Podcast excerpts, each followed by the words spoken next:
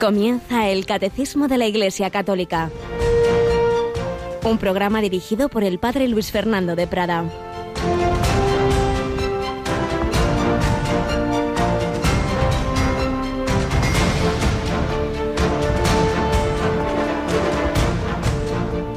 ¿Quién os ha fascinado a vosotros, a cuyos ojos se presentó a Cristo crucificado?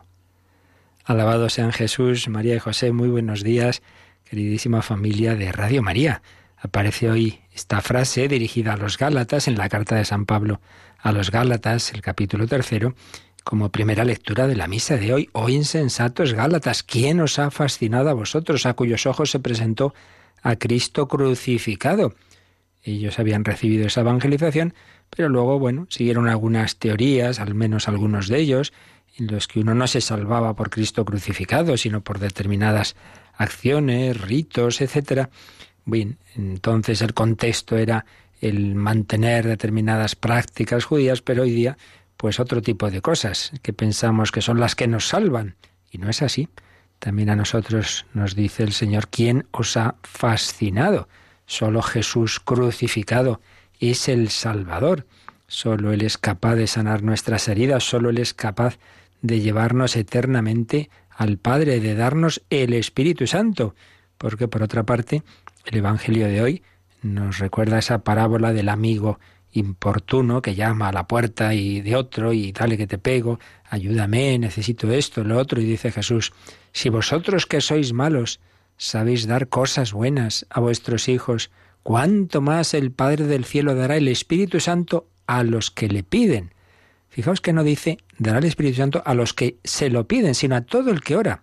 Todo el que pide, en definitiva, aunque pidamos esto, lo otro, la salud, el aprobado, no sé qué cuestión concreta, en el fondo lo único que realmente necesitamos seguro es el Espíritu Santo, la comunicación de la propia vida divina. Y eso lo concede Dios siempre. Que luego eh, la forma y el detalle eh, la manera concreta de que yo viva esto sea además concederme tal cosa que yo pedía o no, eso Dios sabe más que nosotros. Fiémonos de Él. Pero la oración siempre es eficaz porque si pedimos bien, cuanto más el Padre del cielo dará el Espíritu Santo a los que le piden, a los que le invocan, a los que le oran. Y de todo esto nos va a hablar hoy, va a empezar a hablar hoy un programa nuevo de esta temporada. Nos acompaña Rocío García. Buenos días, Rocío. Padre, buenos días. Bueno, pues antes al leer la programación ya comentabas que en este en estas dos primeras semanas en que van arrancando muchos programas nuevos de la temporada, hoy arranca otro, ¿verdad? Así es, a las doce y media el padre Juan Manuel Uceta nos va a acompañar en el programa Nos hiciste para ti. Nos hiciste para ti, famosísima frase de San Agustín al inicio de sus confesiones ¿Y por qué ha tomado el Padre este, esta frase? Porque eh, él ya había tenido, como sabéis, en Radio María hace dos años el programa Semina Verbi sobre el diálogo interreligioso, sobre conocimiento que debemos tener de otras religiones.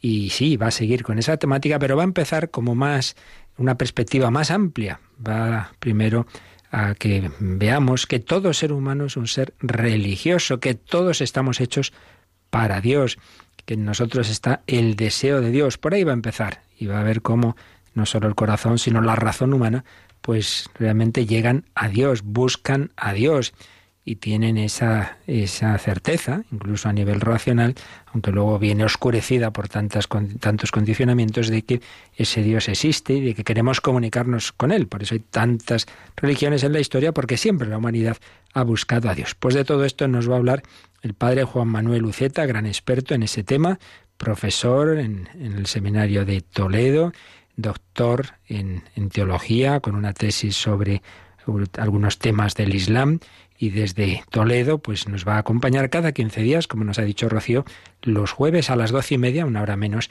en Canarias. Y recordamos también que precisamente un papa que se caracterizó, entre otras cosas, por el diálogo eh, con tantas instituciones, religiones, etcétera, va a ser canonizado este domingo junto con el arzobispo mártir del Salvador y una religiosa española y cinco o cuatro o cinco santos más. Rocío, tenemos este domingo retransmisión desde Roma. Sí, en total creo que van a ser siete los beatos que van a ser canonizados el domingo en una ceremonia que vamos a retransmitir en directo a partir de las 10. Vamos a tener esa programación especial de aquí en Radio María. Pues ya lo sabéis, este domingo nos encomendaremos a estos nuevos santos. No podrá un servidor retransmitirlo, sino que tendremos a otro sacerdote de Getafe, el padre Gonzalo Pérez Boquerini, porque eh, un servidor con el presidente de Radio María nos vamos al Congreso Mundial de las Radio Marías, que se celebra cada tres años en Italia, concretamente en Colevalenza, santuario del amor misericordioso que fundó otra beata española, la Madre Esperanza de Jesús Alama.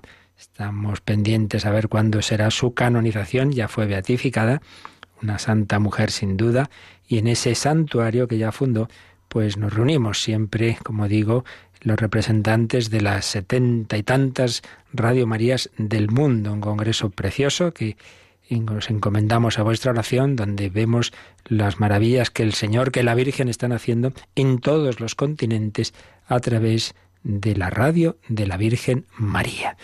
Pues todo ello lo ponemos en vuestra oración. El Evangelio de hoy nos habla de la oración y también estábamos viendo en los retazos de la vida de Santa Teresa que estamos recordando en estas vísperas de, de su fiesta, en este mes de octubre y en este final del año teresiano, esos retazos de la vida de Santa Teresa, siguiendo normalmente este librito de don Nicolás González sobre su vida, y estábamos en el capítulo precisamente sobre la oración. Pues seguimos recogiendo algunos retazos de la vida de oración de Teresa de Jesús.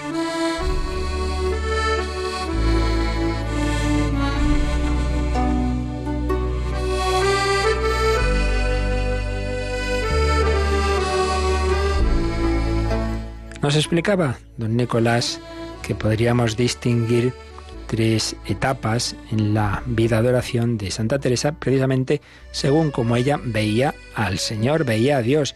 Primera etapa, para Teresa Dios era un Señor, un Señor respetable y querido, pero ante todo eso, el Señor. Una segunda etapa era lo que es un amigo para otro amigo. Recordábamos ayer esa especie de definición de oración, tratar de amistad con quien sabemos que nos ama. Pero ya en la etapa final, una tercera etapa, no solo es amigo, es esposo. Esposo, el desposorio espiritual. Pero vamos con la segunda etapa, la segunda fase de su madurez, más o menos de los 40 a los 45 años. Teresa siente que Dios la atrae irresistiblemente y que le pide el corazón todo entero. Pero sigue teniendo con Dios un trato de amistad compartida como a la vez ama otras cosas bellas de la vida, al sentirse solicitada por un amor absorbente, se le parte el corazón. Le ocurrió en el trato con Dios lo que le pasa a una pareja de amigos que se hacen novios y terminan siendo todo el uno para el otro y al fin se casan para que su entrega sea exclusiva e indisoluble. Al principio hay un encuentro, un primer frechazo, se tratan para conocerse mutuamente y con el conocimiento van creciendo en el amor hasta culminar en la entrega de uno al otro y en el matrimonio. Esa entrega por entero a un desconocido no es fácil, claro. ¿Por qué renunciar a su yo propio y perder la autonomía de hacer uno las cosas a su gusto? ¿Por qué entregar la voluntad a otro? Bueno, pues eso también pasa en la relación con Dios. Aquella voz la seguía a Teresa a todas partes, no la deja sosegar. Si dice no, a los placeres humanos, a los gustos de su voluntad. Otras voces la gritan desde la acera de enfrente, como a San Agustín, y nos dejas, nos dejas. Y si dice no a los gozos divinos, una voz cada vez más insistente le repite, yo lo he dado todo por ti. Estaba allí en esa lucha, Teresa de Jesús, y sufre el desgarramiento de tener que dejarlo todo, incluso a ella misma, por el otro con mayúscula fue aquel un dolor profundo. Sí, Teresa tuvo una etapa, pues eso, ya lo veíamos también otro día, pues de una lucha, a veces de tibieza, a veces vencía esa parte más cómoda y disipada suya y, daba demasiado espacio a amistades que ya no venían a cuento en el convento. Y ella, fijaos lo que llegó a escribir, sé decir que es una de las vidas penosas que me parece se puede imaginar, porque ni yo gozaba de Dios, ni traía contento con el mundo. Claro, estaba allí a medias, ni gozaba de Dios, ni con el mundo. Cuando estaba en los contentos del mundo en acordarme lo que debía a Dios era con pena. Y cuando estaba con Dios, las afecciones del mundo me desasosegaban. Ello es una guerra tan penosa que no sé cómo un mes la puede sufrir. Cuánto más tantos años. Estuvo varios años así. Fijaos, yo creo que la enseñanza para todos nosotros es muy importante. Cuando estamos ahí a medias, pues uno está con Dios y quiere estar con el mundo, está con el mundo quiere estar con Dios, ¿qué pasa? Pues ni disfrutas del mundo, porque tampoco quiere uno meterse ahí a hacer cosas que enseguida ve que son barbaridades. Eh, y por otro lado, mm, tampoco disfruta disfruta de Dios porque claro como está metido en ese en ese mundo pues no quiere no quiere y uno, o sea, o no puede, mejor dicho, el, su corazón no está disfrutando de Dios porque está metido en vanidades. Menuda lucha que tenía Teresa, Teresa de Jesús.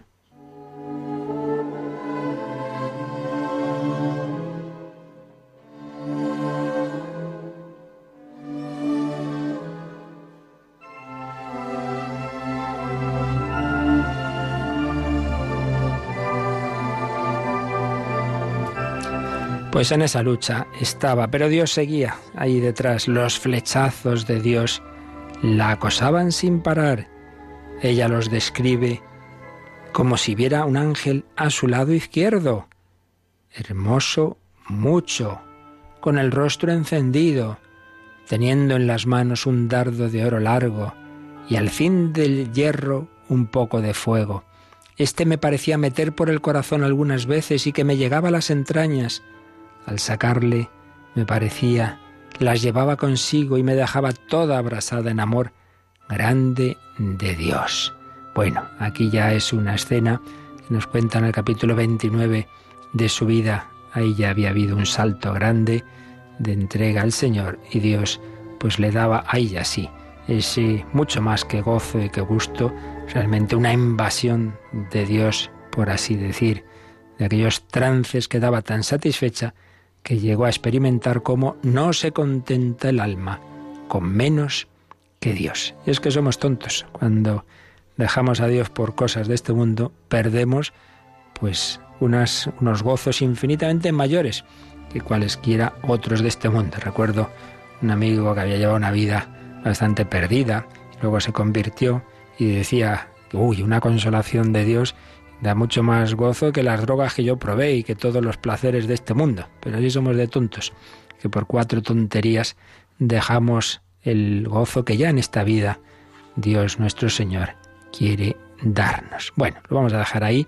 Seguiremos el próximo día viendo cómo iba avanzando Teresa de Jesús en esa relación con Dios nuestro Señor, como vemos momentos buenos, malos, tibios, gracias grandes es ese juego de amor con el Señor que cada uno de nosotros tiene que realizar. También tú, querido oyente, estás llamado a tener ese trato con Dios. Ay, si yo estoy muy lejos, bueno, pues empieza por decirle, Señor, estoy flojo, estoy mal, eh, pero yo quiero conocerte, ayúdame. Incluso si tienes dudas, si eres una persona en búsqueda, siempre puedes hacer la oración que llama alguno la oración condicional. Señor, si es verdad que existes y que nos quieres, como muchos dicen, ayúdame, ilumíname, muéstrame el camino. Estemos en la situación que estemos, todos podemos mirar hacia el cielo, invocar al Señor. Si ya creemos en el Señor, ayúdame. Si estamos ahí a medio camino, dame tu gracia para entregarme. Si ni siquiera tenemos la certeza de su existencia, haremos esa oración condicional. En cualquier caso, pedid, pedid y se os dará. Buscad y encontraréis. Llamad y se os abrirá en ese espíritu invocamos que nos ayude a la gran buscadora de Dios, Teresa de Jesús.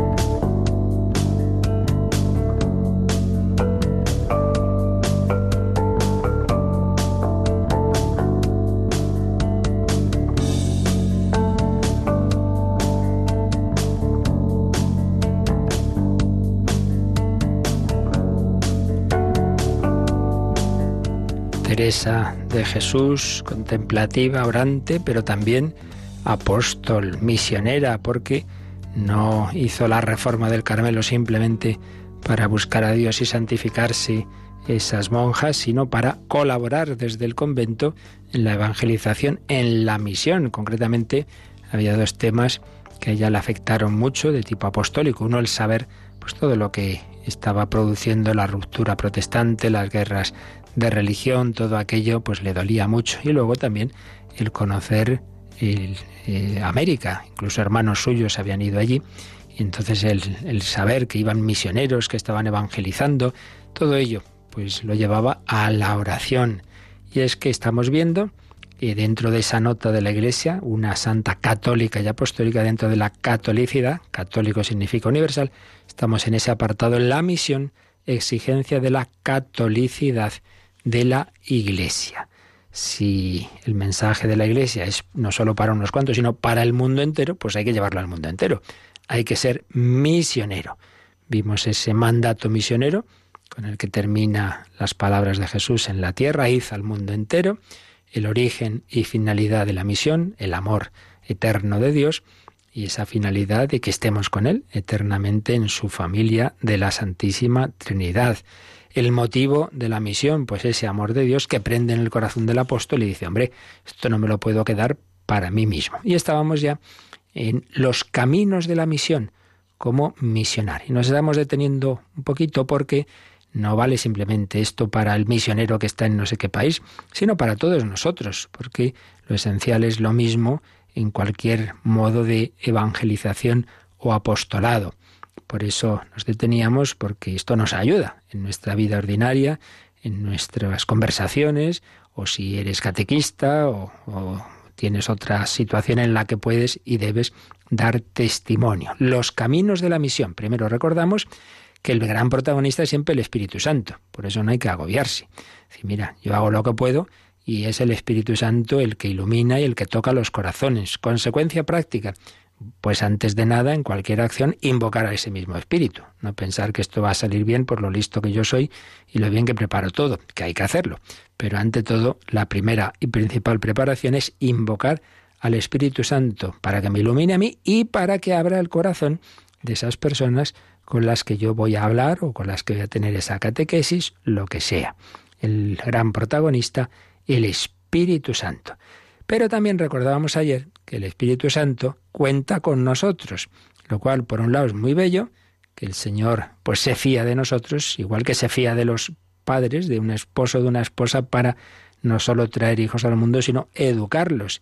Todo eso es muy bello, pero también es todo un reto y un riesgo y un compromiso, porque si esos padres no hacen bien su tarea, como por desgracia hoy día tantas veces ocurre, y lo vemos los que tratamos con adolescentes, con niños, pues cuántas veces les duele tantas tantas cosas que están pasando en las familias, pues si esos no hacen bien su tarea, evidentemente, eso va a repercutir en esos niños. Pues también, si aquellos que el Señor nos llama a colaborar en la evangelización, que somos todos, en distinta manera, el Papa, los obispos, sacerdotes, religiosos, laicos, pero de alguna manera todos llamados a colaborar con el buen pastor. Entonces eso implica que si hacemos el tonto y si no nos esforzamos por unirnos con Cristo y seguir el Evangelio, pues podemos hacer daño. Y en vez de ser instrumentos de evangelización y conversión, podemos ser instrumentos de escándalo. Y es así, y estamos viendo. Y esto ocurre en distintos niveles, pero ocurre. Bueno, esto no es para agobiarnos, pero sí es para tomar en serio que nuestra vida, si queremos anunciar a Cristo, hay que intentar, claro, que esa vida se conforme con la suya, sin tampoco pretender como ayer también comentábamos, yo no digo ya una palabra mientras no sea perfectamente santo, maduro y bien formado. Entonces, no, nunca evangelizaríamos, no, porque yo no les digo a los demás, haz lo que yo hago, sino yo te anuncio a Cristo que es nuestro Salvador, de mí también que soy pecador. Sabiendo eso, pero por otro lado, con ese esfuerzo de que mi vida se quiere conformar con la de Cristo. Como eso no lo conseguimos del todo nunca, por eso veíamos también en el número 853 que el cristiano está llamado a una conversión constante. No hay una simplemente una primera conversión, sino una segunda, tercera y quinta, como en la vida de Santa Teresa hubo muchos momentos de, de mayor acercamiento a Dios, pues también el Señor nos llama a esa conversión. Nunca, nunca nos fiemos diciendo yo ya, ya estoy aquí bien en la vida cristiana, ya esto ya está hecho. Pues no, nunca está hecho. Por eso, espíritu de conversión, pedir cada día al Señor dame tu gracia, no me dejes caer en la tentación y perdona mis ofensas. Bien, era un punto que ayer veíamos, el 853, pero nos da más pistas sobre cómo evangelizar y cómo realizar la misión los siguientes números del catecismo. Así que, Rocío, vamos al siguiente, el número 854. Por su propia misión, la Iglesia avanza junto con toda la humanidad y experimenta la misma suerte terrena del mundo, y existe como fermento y alma de la sociedad humana, que debe ser renovada en Cristo y transformada en familia de Dios. El esfuerzo misionero exige entonces la paciencia, Comienza con el anuncio del Evangelio a los pueblos y a los grupos que aún no creen en Cristo. Continúa con el establecimiento de comunidades cristianas, signo de la presencia de Dios en el mundo, y en la fundación de iglesias locales. Se implica en un proceso de inculturación para así encarnar el Evangelio en las culturas de los pueblos. En ese proceso no faltarán también los fracasos. En cuanto se refiere a los hombres, grupos y pueblos, solamente de forma gradual los toca y los penetra, y de este modo los incorpora a la plenitud católica.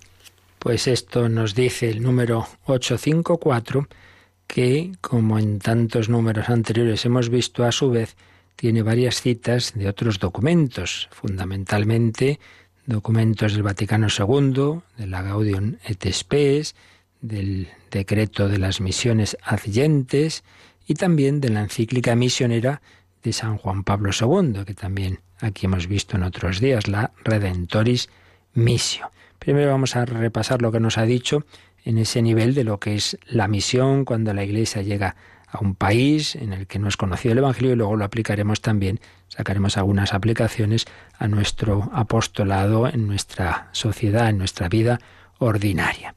Nos ha dicho este número que por su propia misión la Iglesia avanza junto con toda la humanidad y experimenta la misma suerte terrena del mundo. Fijaos que esta es una frase de ese documento Gaudium et Spes que se titula así porque precisamente la primera frase de ese documento del Vaticano II es los gozos y esperanzas, las angustias y dolores de los hombres del mundo son también los gozos y esperanzas, las angustias, etcétera, de la iglesia, de los discípulos de Cristo. Es decir, que no podemos evangelizar así como cayendo del cielo, como desde fuera, no.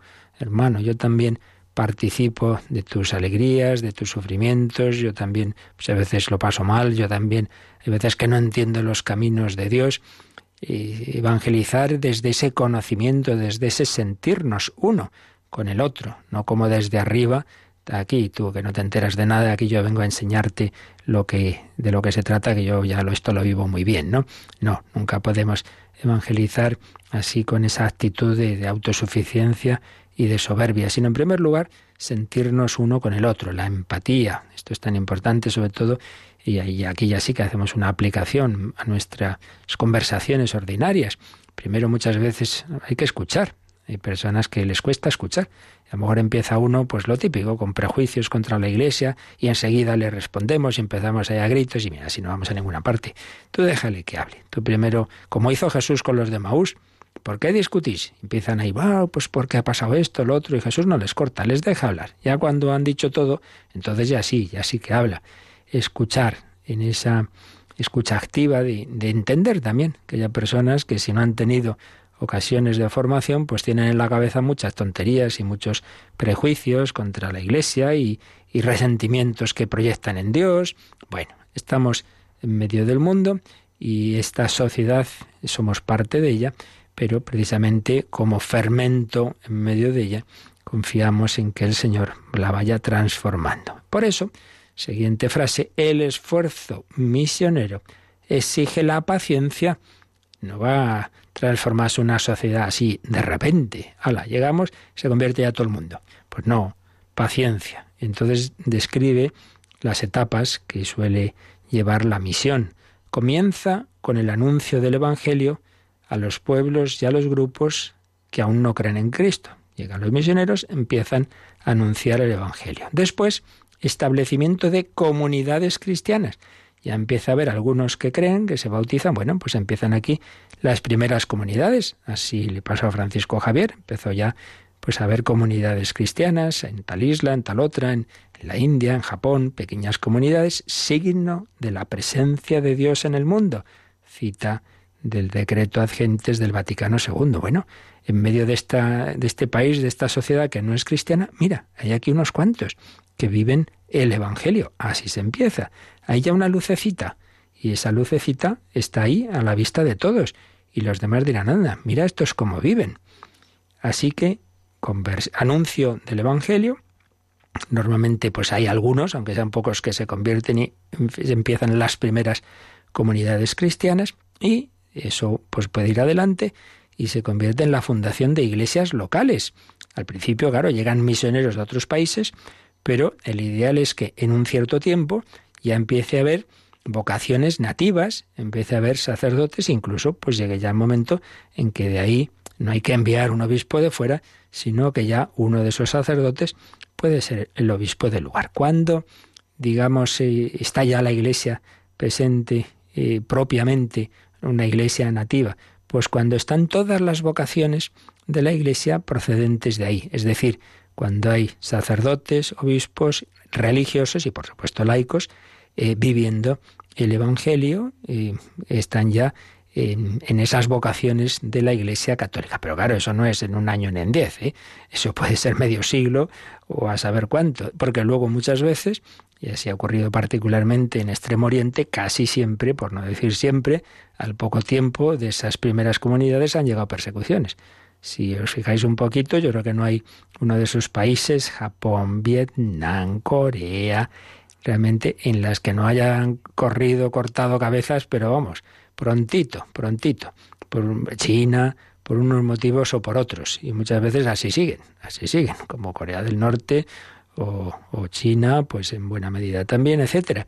La persecución, que ayer también mencionábamos, pues es parte de este proceso evangelizador la sangre de los cristianos es semilla de nuevos cristianos.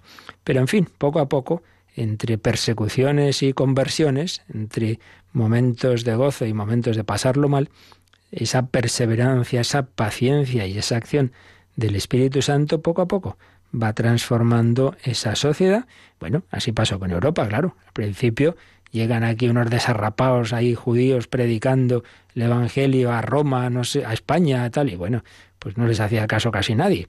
Pero poco a poco se van produciendo esas transformaciones, sí, sí, el imperio reacciona en la persecución, pero al cabo de ni más ni menos que tres siglos, el imperio deja primero de la, persecución en el, de, en aquel edicto de tolerancia de Constantino del 313 y al final del siglo de ese siglo IV ya no solo no persigue, sino que acepta el cristianismo ya como religión oficial del imperio, digamos, se hace cristiano. Pero luego, fijaos, la conversión de esas naciones que llamamos bárbaras, la primera Francia, por eso se le llama la hija primogénita de la Iglesia, porque fue la primera nación posterior al imperio romano que como tal nación se convierte al cristianismo. Claro, en aquella época era el rey el que se convertía y normalmente iba al pueblo detrás. Pero claro, una cosa es eso y otra cosa es que realmente hubiera una transformación de esa sociedad. Una cosa es que se convierte el rey y se bautiza y mucha gente dice, ah, pues vale, nos bautizamos y otra cosa es que se produzca una verdadera transformación por la fe y las costumbres cristianas. Eso ya lleva siglos. Por eso sigue diciendo este número que hay un proceso de inculturación, es decir, el Evangelio va impregnando poco a poco esas costumbres. Uno se puede convertir, sí, con la cabeza, pero seguir sus sentimientos, sus costumbres, sus fiestas, sus no sé qué, todo en plan pagano. Hasta que lentamente eso va cambiando, pasa mucho tiempo. Y ese tiempo fue el proceso de inculturación que fue convirtiendo lo que había sido el Imperio Romano y luego esas naciones eh, germánicas las fue convirtiendo en lo que llamamos la cristiandad, pero un proceso de siglos en el que ya realmente, pues todo, la cultura, las fiestas, los nombres, las costumbres, el modo de trabajar, los días de descanso, etcétera, todo se va mm, marcando desde la fe. El Evangelio no simplemente es que la persona individualmente crea en Cristo, sino que toda su actividad, y no solo a nivel individual, sino social, se vaya transformando. Por eso, claro, los enemigos de la fe muchas veces dicen, no, no, sí, sí, el que quiera que viva la religión en modo privado, pero solo privado, claro, modo privado. Todo lo que se queda en lo privado no configura la vida social, no se puede transmitir. ¿Qué se transmite? Pues lo que realmente se vive socialmente. Y claro, es una forma de, eh, si queréis, suave, pero real de, persecución de la fe, el laicismo, en el que se deja, te, perdonas la vida, te perdonan la vida, que tú vivas la fe individualmente, pero sí, sí, pero eso no se puede hablar de ello ni en los medios, ni en la escuela, ni, ni en nada, ¿no? Ni siquiera puedes llevar el signo, eh, como a veces está ocurriendo, una cruz, etcétera, etcétera. Se quiere quitar de la cultura porque lo que al final se transmite es aquello que está a un nivel social, a un nivel cultural. Por el contrario, la verdadera misión y evangelización no solo implica un cambio de mente de, una persona, de unas personas individuales, sino que va cambiando la cultura de los pueblos. Bueno, seguimos enseguida viendo algunos detalles más de lo que nos dice este número y que podemos aplicar a nuestra vida, pero vamos a pedir al Señor que todos nosotros realmente seamos esos instrumentos, eso que Jesús decía en el Sermón del Monte, vosotros sois la sal de la tierra, vosotros sois la luz del mundo.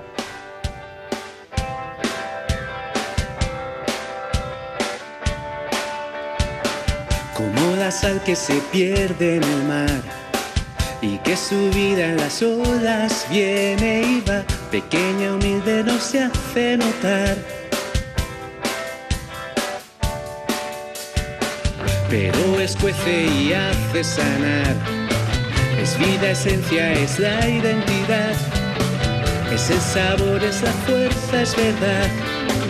Así vosotros en la ciudad si la sal se vuelve sosa, si la luz se apaga sin más. Vosotros sois la sal de la tierra, vosotros sois la luz del mundo, no descanséis, saltad las fronteras, llevad amor, llevad amor, vosotros sois la sal de la tierra, vosotros sois la luz del mundo, alzad la voz, cruzad la tierra, llevad a Dios, llevad a Dios.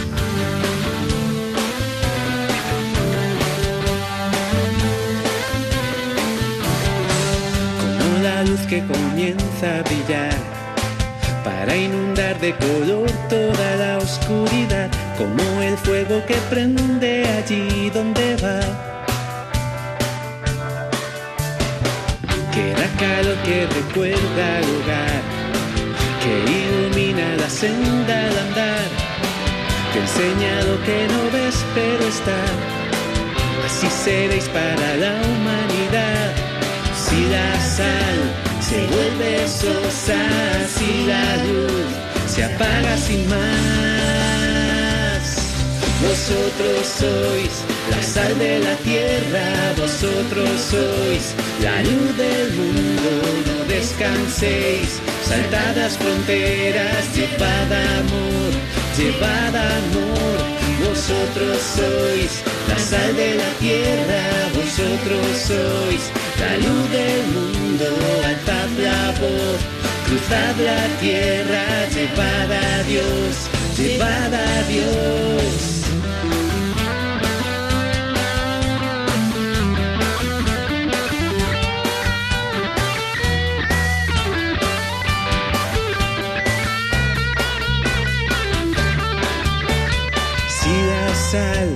Se vuelve sosa si la luz se apaga sin más. Vosotros sois la sal de la tierra, vosotros sois la luz del mundo.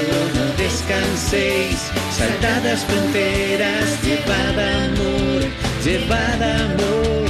Vosotros sois la sal de la tierra, vosotros sois la luz del mundo, alzad la voz, El Catecismo de la Iglesia Católica en Radio María. Vosotros sois la sal de la tierra, vosotros sois la luz del mundo. Estábamos viendo que el proceso de misión no simplemente es una conversión individual, que por supuesto por ahí debe empezar el cambio de corazón, pero que también debe ir configurando una sociedad, lo cual ya sabemos que hoy día en estos tiempos de laicismo, pues está muy combatido. En todo caso te perdonan la vida que tú si quieres seas cristiano, pero vamos, calladito y eso no puede salir hacia afuera. No es eso, desde luego, lo que enseña la Iglesia, bueno, es de sentido común. Todo lo importante lo compartimos. Entonces, si algo uno se lo tiene que guardar, pues difícilmente lo va a poder eh, va a poder marcar su vida y sobre todo difícilmente va a poderse transmitir. Por eso, el catecismo nos pone al margen un número que es de la tercera parte, que es de la parte de la moral, y concretamente cuando se está hablando de los mandamientos que se refieren a Dios, que es un poco todo ese tema precisamente del laicismo. No vamos ahora a entrar en él, pero vamos por lo menos a leer este número que nos sugiere el catecismo, el 2105. El deber de rendir a Dios un culto auténtico corresponde al hombre individual y socialmente considerado. Esa es la doctrina tradicional católica sobre el deber moral de los hombres y de las sociedades respecto a la religión verdadera y a la única Iglesia de Cristo. Al evangelizar sin cesar a los hombres, la Iglesia trabaja para que puedan informar con el espíritu cristiano el pensamiento y las costumbres, las leyes y las estructuras de la comunidad en la que cada uno vive deber social de los cristianos es respetar y suscitar en cada hombre el amor de la verdad y del bien. Les exige dar a conocer el culto de la única verdadera religión que subsiste en la Iglesia católica y apostólica. Los cristianos son llamados a ser la luz del mundo. La Iglesia manifiesta así la realeza de Cristo sobre toda la creación y en particular sobre las sociedades humanas. Pues como veis es un número denso, que ya digo aquí no podemos ahora explicar porque aquí hay muchos temas delicados que hay que ir viendo poquito a poquito, pero bueno, por lo menos nos quedamos con un par de, de ideas.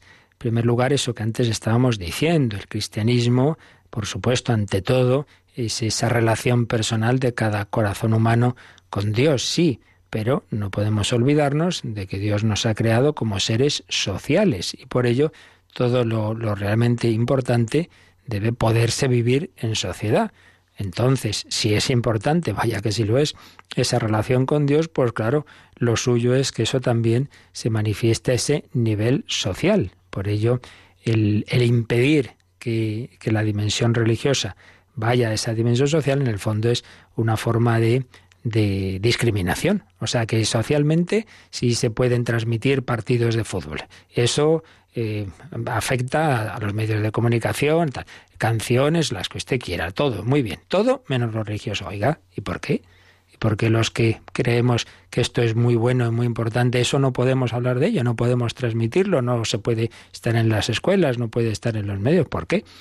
Es indudablemente esa discriminación que en el fondo pues indica un rechazo de la religión que no llega en estamos hablando ahora de Occidente eh, a lo que llega en otros sitios, que es directamente incluso la persecución a muerte de todo aquel que tiene esa fe, pero sí quiere impedir esa difusión social. Frente a ello, nos ha sintetizado este número del catecismo una serie de documentos eh, del Vaticano II, todos ellos, sobre la dimensión social de la fe. El deber de rendir a Dios un culto auténtico corresponde al hombre individual y socialmente considerado. La primera frase del catecismo. Y a continuación cita una frase del primer número del decreto de la libertad religiosa del Vaticano II, que muchísimas veces se ha invocado erróneamente justo para lo contrario. Decir, no, no, si ya decía Vaticano II que da igual, hombre, una religión u otra, cada uno pues lleve la que quiera, por tanto, pues, pues tampoco hay que esforzarse mucho en, evangelizar a los demás, porque cada uno, según su conciencia, pues no dice eso. este decreto empieza recordando la doctrina tradicional católica sobre el deber moral de los hombres y de las sociedades respecto a la religión verdadera y a la única iglesia de Cristo. Ya sé yo, estas expresiones a algunos ya les suena fundamentalismo. La única religión verdadera, la única iglesia de Cristo. Bueno, ya lo hemos explicado en días pasados no estamos haciendo un todo nada, como si todo lo demás fuera cosa del demonio. No, no, ya vimos que eso no es así. Pero también vimos que la plenitud, la totalidad de verdad y de medios de salvación que Jesucristo ha instituido los ha dejado en su iglesia. Pues ¿qué le vamos a hacer? Él ha fundado una iglesia, no veinte.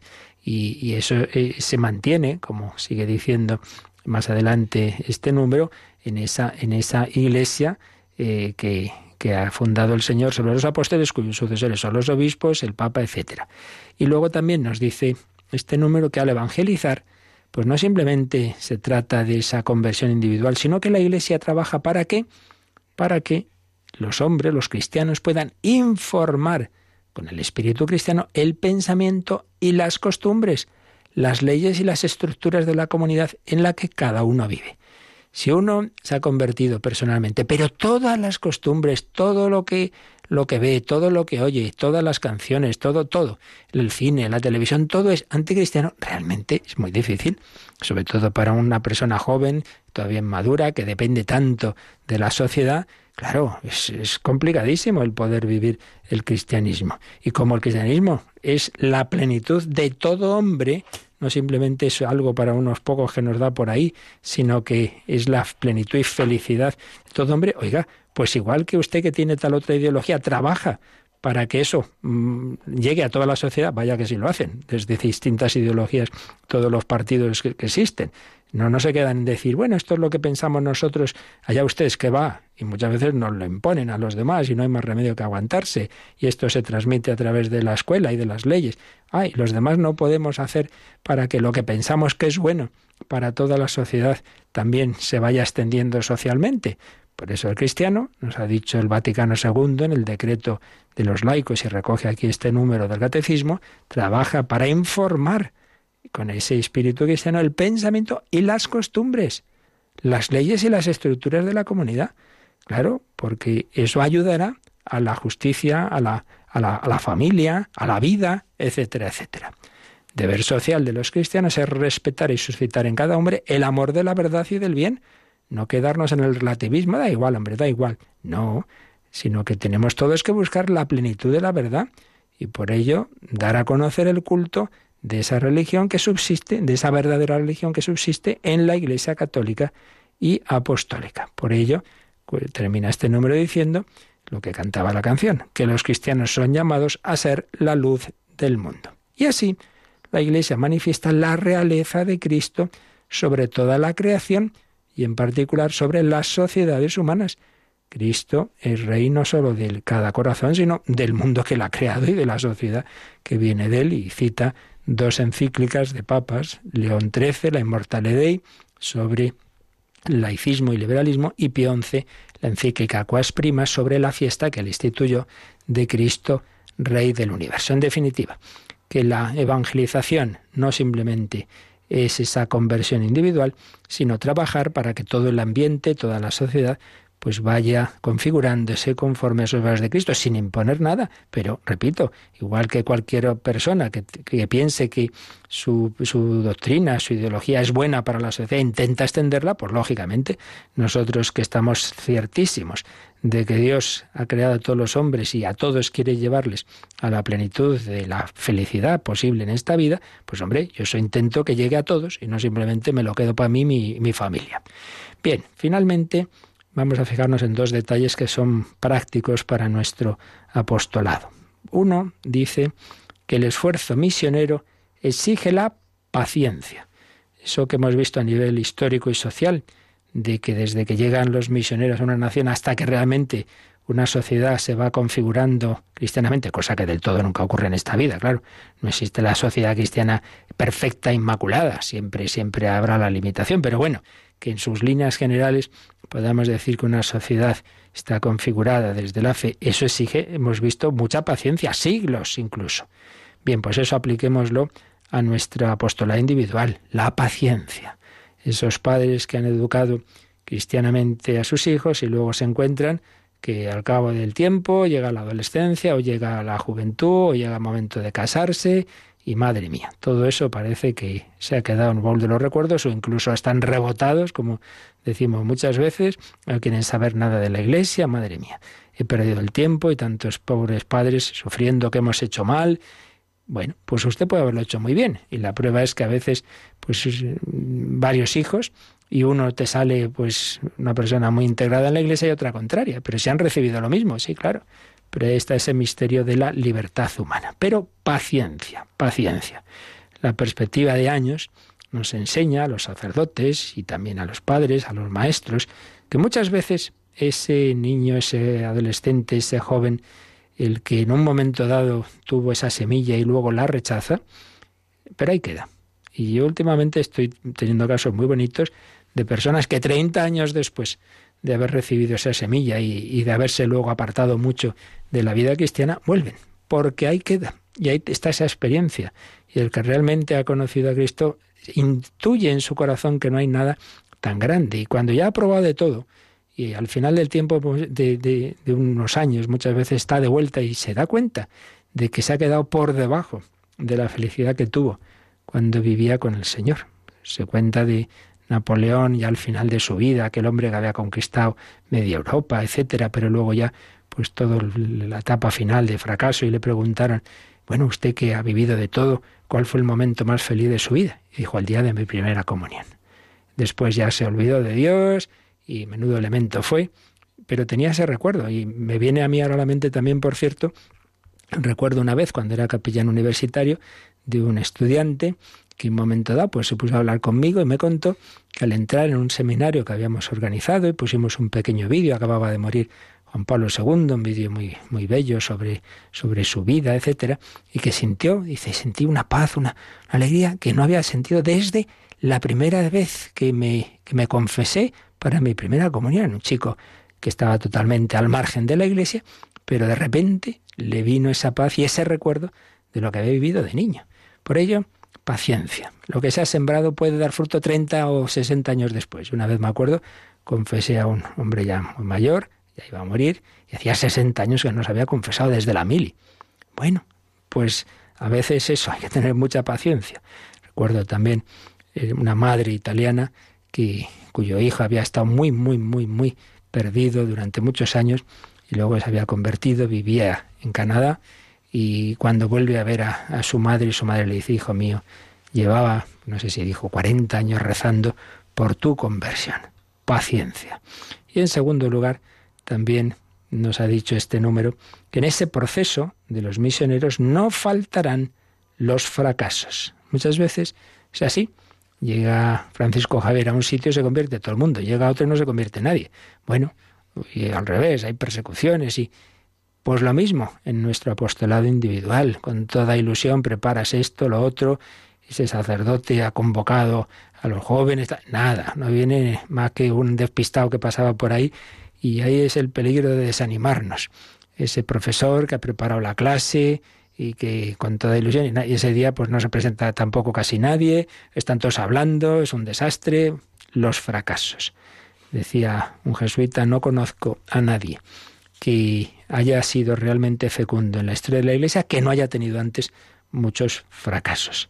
Por eso, no desanimarnos. Humanamente hablando, Jesucristo fracasó. En su pueblo Nazaret lo echaron a palos cuando vuelve y predica en la sinagoga.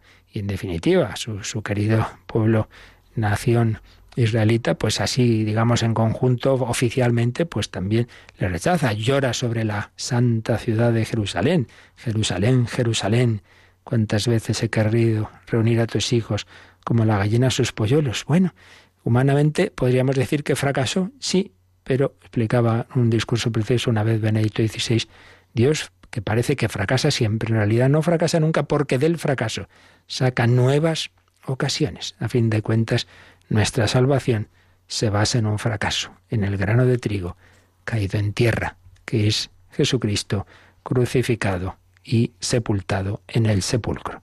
Pero de ese sepulcro va a brotar la vida nueva, va a brotar la resurrección. Por eso no nos desanimemos.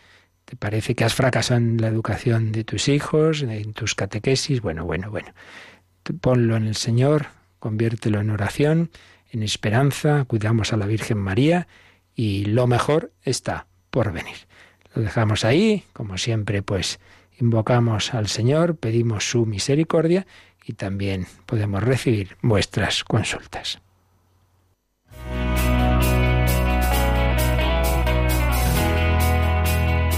Participa en el programa con tus preguntas y dudas.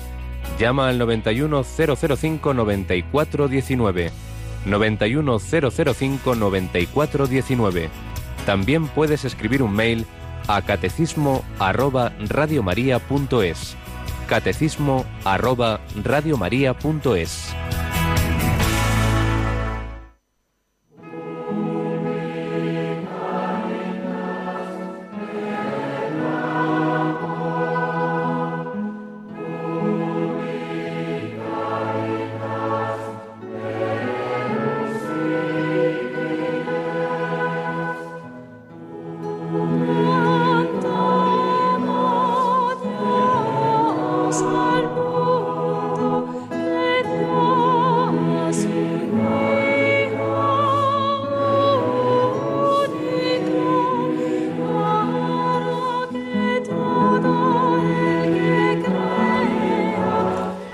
Precisamente tengo por aquí un correo que tiene mucho que ver con lo que acabamos de hablar, de esas semillas.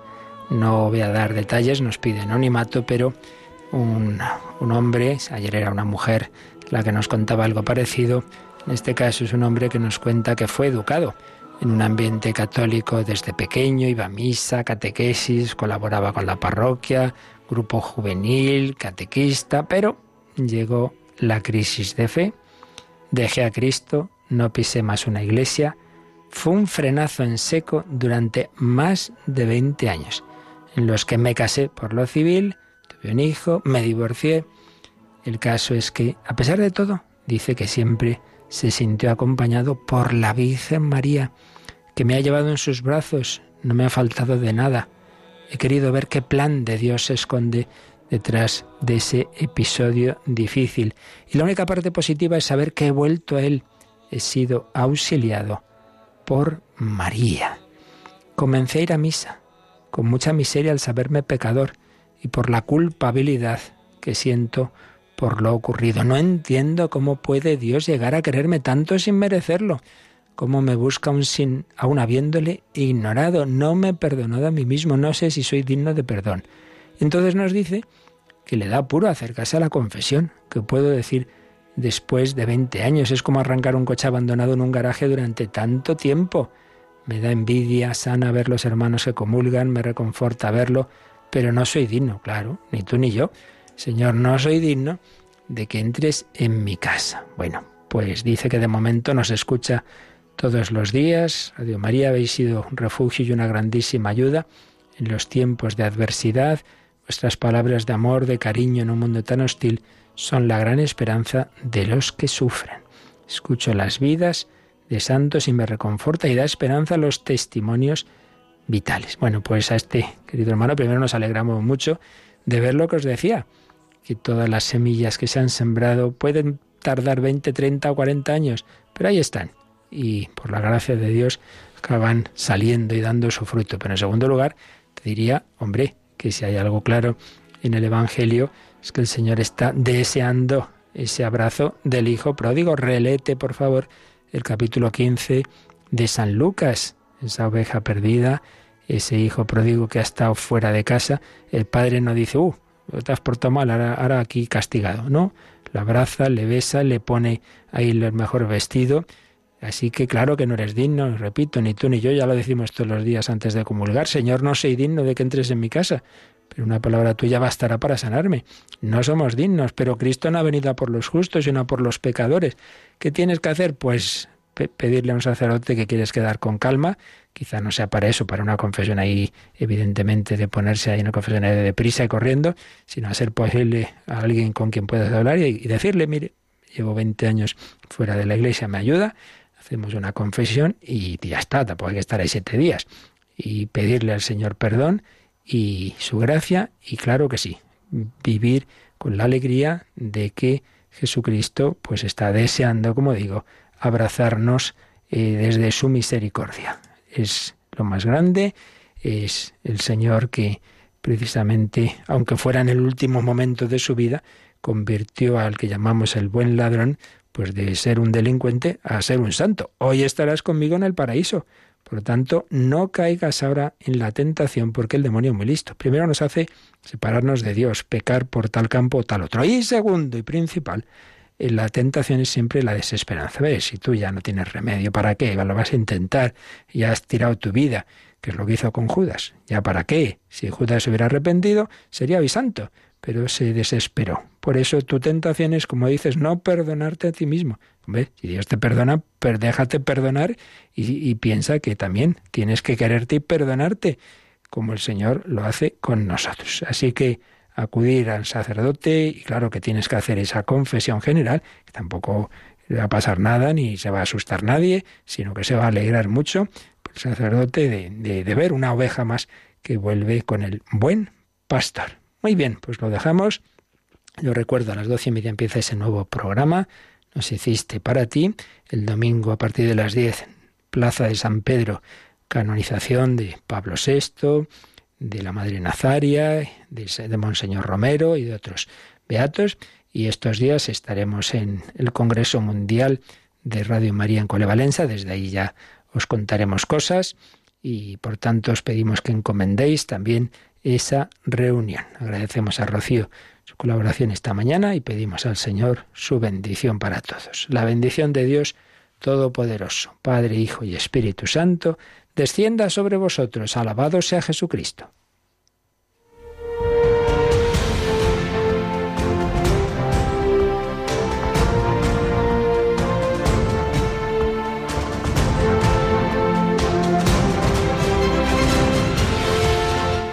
Han escuchado en Radio María el Catecismo de la Iglesia Católica, un programa dirigido por el Padre Luis Fernando de Prada.